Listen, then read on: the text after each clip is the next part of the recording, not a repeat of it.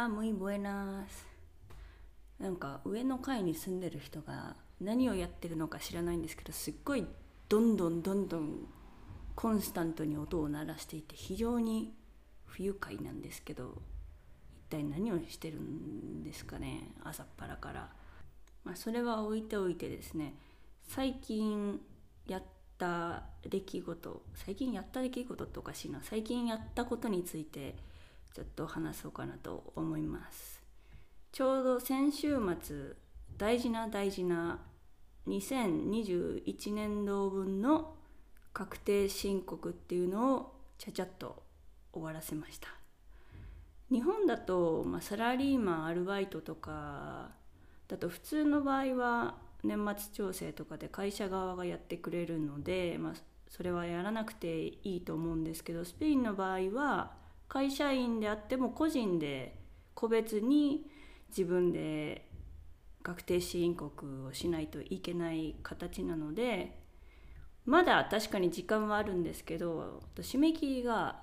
6月最終日なんですよねまだ時間はあるんですけどまあ早めに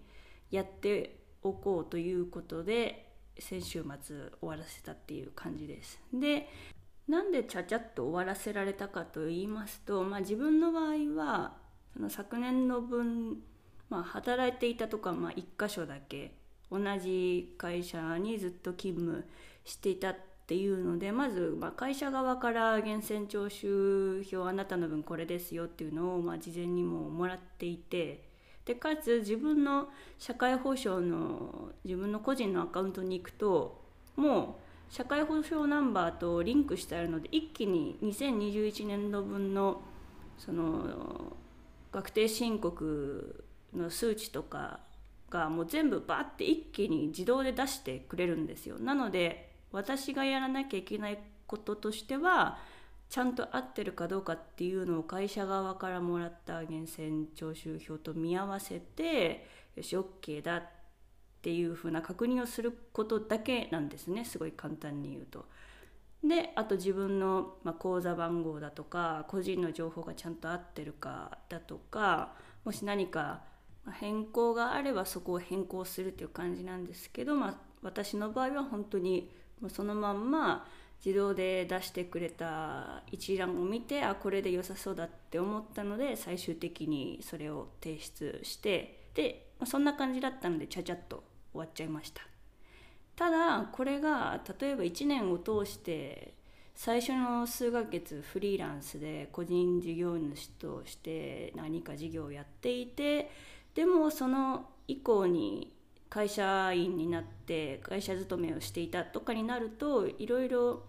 え収入の収入源の種類が異なってくるのでそうなると、まあ、日本と同じだと思うんですけどちょっとややこしくなるので本当にきちんとやらないと後で「あれあれあなたちょっとこれ違いますけど」みたいな感じでねあの警告じゃないですけどお知らせが来て「あいやいやいや」っていう風になっちゃうという感じなので、まあ、確定申告はよく読んで YouTube とかにも めちゃめちゃチュートリアル載ってるんでそれをみんな見ながらやっているっていう感じですねスペインでは。はい。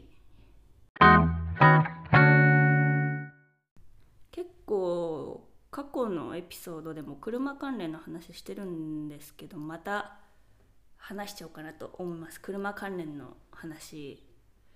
今私はですね今住んでるマンションの地下駐車場に1台分車庫を借りてそこに車を止めてるんですよ。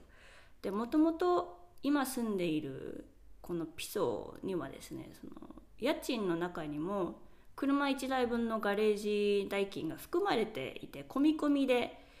でだったのでそういう契約だったので1台分はもうもともと車庫を持ってたんですけどそれは私のスペイン人パートナーの車を止めるために使っているので私の車を止められる車庫がないわけですよ。なのででどうするかってなってまあ同じところにね同じところっていうか同じマンションの地下駐車場に止められたら一番いいですから歩かなくていいしっていうので場所を探していたらですね運よくピソの入り口とかにたくさんね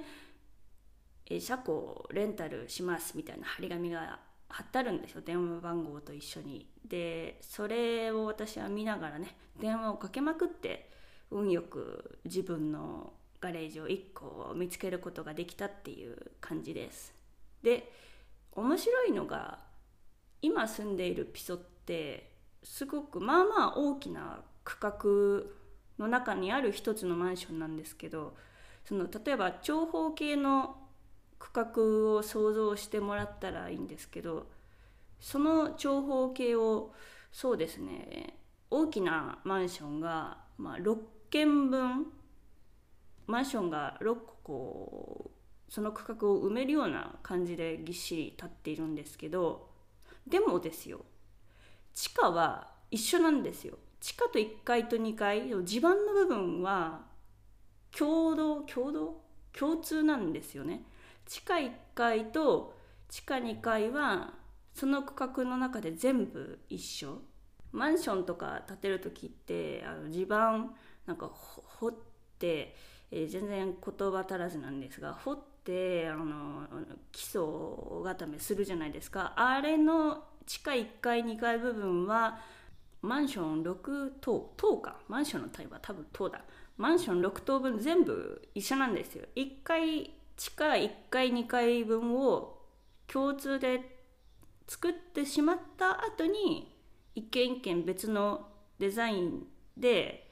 外見も違うのを建て建てるっていうなんか不思議な作りになっているんですよね私が住んでいるその区画は。ででですねその 6, 6棟あるうちの1つはホテルなんですよ。で何が起きるかというとホテルってもちろん駐車場必要じゃないですか。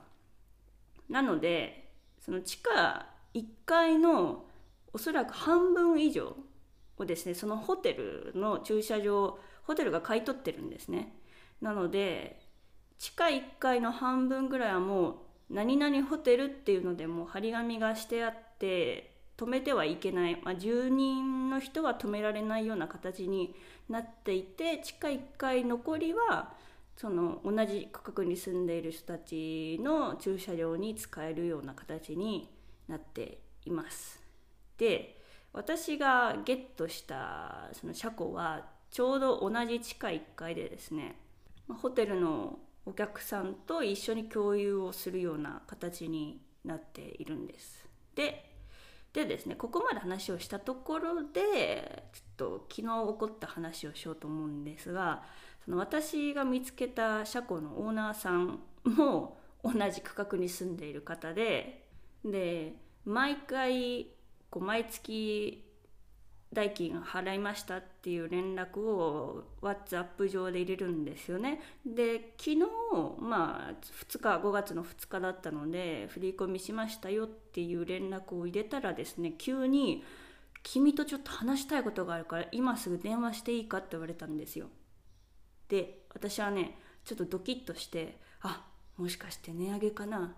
あもしかしてこのオーナーさん自身が車を止めたくなったから私に出ていけって言いたいのかなみたいなことを思ったんですよ。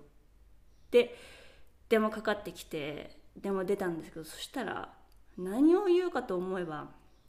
もし君の駐車場にホテルのお客さんが車止めてたりした場合はもう遠慮なくホテルの駐車場に堂々と止めていいからねって自分の君の駐車場がそのホテルの人、まあ、他の車に止めれ止められていたからといってわざわざ外にね外に路上駐車する必要はないから遠慮なくホテルに止めてくれっていうことだけを言われたんですよ。で実はこのことは一番最初に車庫を契約する時にもう話をしていて私は鮮明に記憶に残っていたんですね。なのに何ヶ月も経った後に昨日いきなりましてや電話越しにそれを伝えてきてちょっと正直なんでわざわざそれだけを言いたかったのかがちょっと分からなかったんですよ。とか今でも分かんないです。なんでわざわざ言いたかったのか。だってそういうことって WhatsApp 上でテキストで送ってくれれば一瞬で分かることなのにわざわざまず電話してきたことがちょっと不思議。でまず数ヶ月もねあの私は車庫を借りていて毎月お金を払っていたにもかかわらずいきなり昨日かかってきたっていうなんか時期としてもおかしいし本人としては言ったことを覚えていなかったのかなっていう感じなんですよね。あとはもし考えられるとしたら、まあ、おそらくそのオーナーさん他にも車庫を貸し出し貸していて同じような状況にあった人が過去にいたというか最近そういう出来事が起こってしまって私にアドバイスをするっていう意味で改めて電話を入れてくれたのかなっていう予想をしたんです。まあどっちにせよなんか不思議でしたねなんかわざわざそれを言いに来てくれたっていうことがちょっと不思議でしたちなみにあの私の駐車場はちょうどホテルの地下入り口のど真ん前にあるんですけどうん一度もホテルのお客さんに私の車庫を乗っ取られたっていう事態は起きていないですね今のところ。ただどうやら他のマンションの住人さんでホテルのお客さんが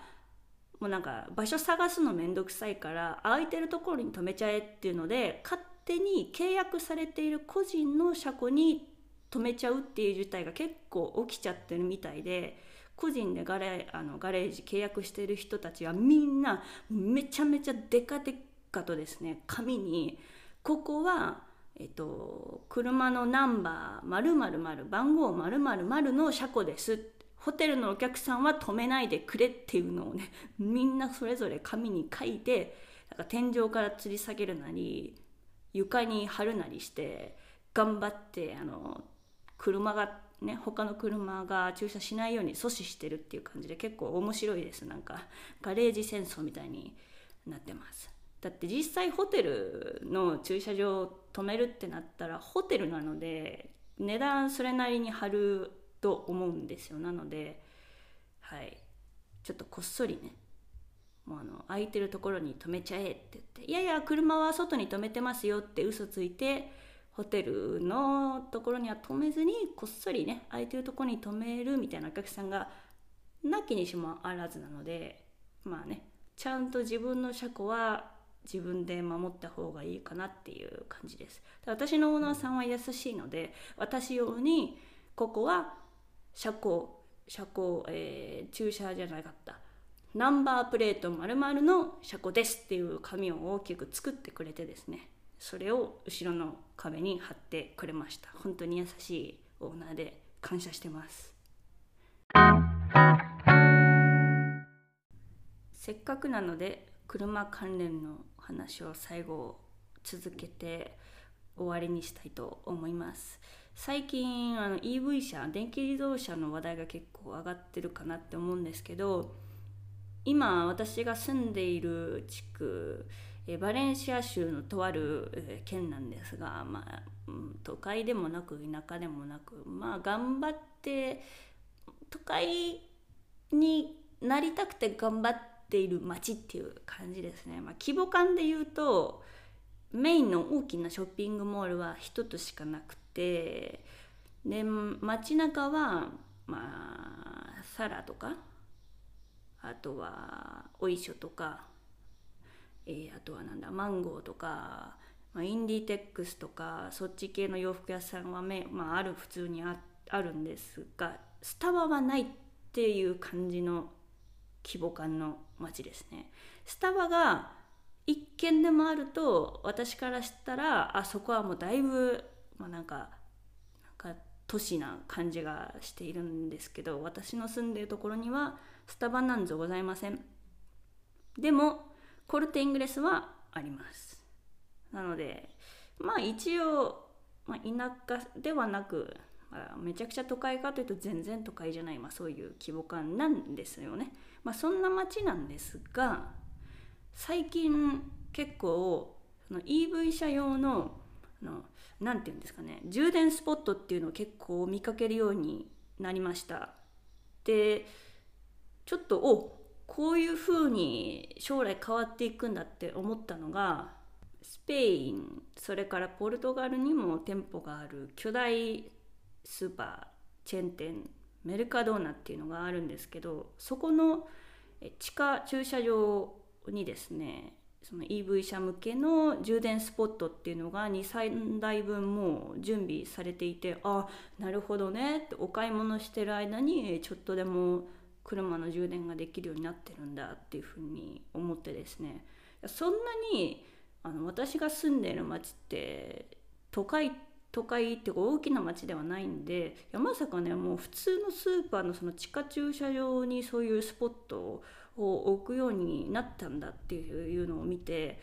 なるほど将来はなんかもっとこういう EV 車も増えて充電スポットとかも増えるのかなっていう印象を受けました。でスーパーの地下駐車場ももちろんなんですけどなんと私が住んでいる同じ区画のその地下の駐車場部分にも12台あの EV 車用の電気充電スポットっていうんですかねステーションが設置されていておおっていう感じですね。っていうかまずそもそも電気自動車を街中で走ってるの見かけるんですけどテスラもそうですけどまだまだやっぱりすごく高級車お金高いので普通にまず電気自動車持ってるだけで私はなんかおおすごいと思っちゃうんですけどプラスアルファその自分のおそらく住んでいるマンションの自分の駐車場にそのねえー、充電できるようなステーションを設置しちゃうっていうのまあ設置しないと充電できないんで当たり前っちゃ当たり前なんですけどそういうふうにねちゃんとあのイノベーションっていうかちょっとずつ起きているのを見てなんかただただおすごいって私は感心しているっていう感じですね。で高速とかでももちろん電気自動車用のステーションはあるんですけど1回ですね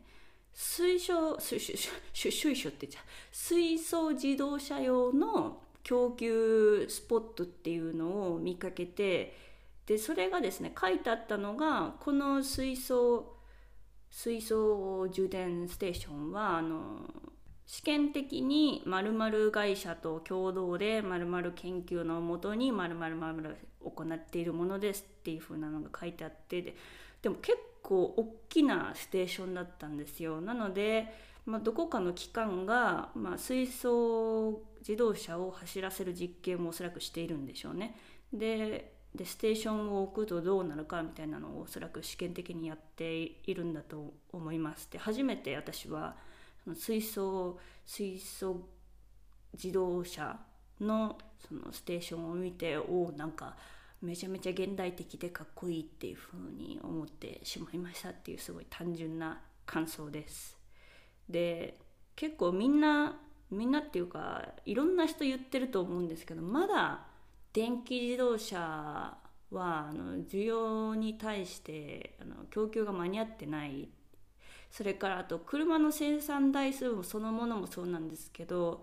こういう充電できるスポットっていうのがまだまだ少ないのでインフラがちゃんと整うまでは高速でどっか遠出したいってなっても電気自動車の場合ちゃんと充電スポットがないと一回高速を降りてで充電スポット探して充電してまた高速乗り直すとかねそういうことをしなくちゃいけないしまだまだまだ今は待ちの時期ででインフラが整ってきてで値段もちょっと下がりだした頃に買おうかなって言ってる人がすっごい多いですね。スペイン人の周りの人でもみんな言ってますね。今はせめてハイブリッド車で我慢してである程度流通し始めてからもう EV 車ガソリンゼロの車を変えたらいいよねみたいな話を本当によく聞きます。やっぱ今は高いから今投資するのはまだ早いっていうそういう意見を本当によく聞きます。で私は電気自動車を欲しいかというといやあのあんまり車興味ないんであと車をね将来的にずっと持ち続けるかすらも分かんないんで今は車必要なのでとりあえず事故なく安全にまあそれなりの燃費で走ってる車を持てればそれでいいっていう感じなので全然欲がないんですけどもし本当に車に乗らないといけないってなった場合将来的にその時にもしそうですね EV 車がいい感じの市場がもう出来上がっていたら私も EV 車ゲットしたいなと思いますけどちょっと今はいいかなっていう感じですね。あとあんまり情報詳しくはないんですがマドリッドとかは結構排出ガスの規制が結構厳しくなっていてメインの環状道路みたいなのがあるんですけどそこの中に入れる車っていうのはその車の車種とか車のモデルで排出量 CO2 の排出量がなんかこれぐらいの量だみたいな感じでランク付けされてるんですけど ABCD とかそんな感じで。それのなんか A とか B とかそういう車じゃないとその環状道路の中にそもそも車が通っていけないみたいなすごい厳しい規制をしてるみたいです。はいなのででもそうでもしないとあの環境汚染とか本当に制御できない特にマドリッドとかまあ結構1キロぐらい海抜高いところなので結構空気空気が溜まりやすいというか大気汚染が起きやすい場所っていうのを聞いたことがあるのでまあそれくらい人口もね都市に集中していくばっかりなのでそれくらいの規制もやっぱりしていかないと取り返しつかないことになるのかもしれないなとちょっと思っています。私が住んでるところはそういう規制は一切なしでもうね真っ黒い車吹き上げながらもうぐんぐんあの鳴り散らしている車ディーゼルディディディディディーゼル車ですねもうたくさん走っていますという感じで今回はここまでにしたいと思います。Nos vemos en próximo episodio. Hasta luego.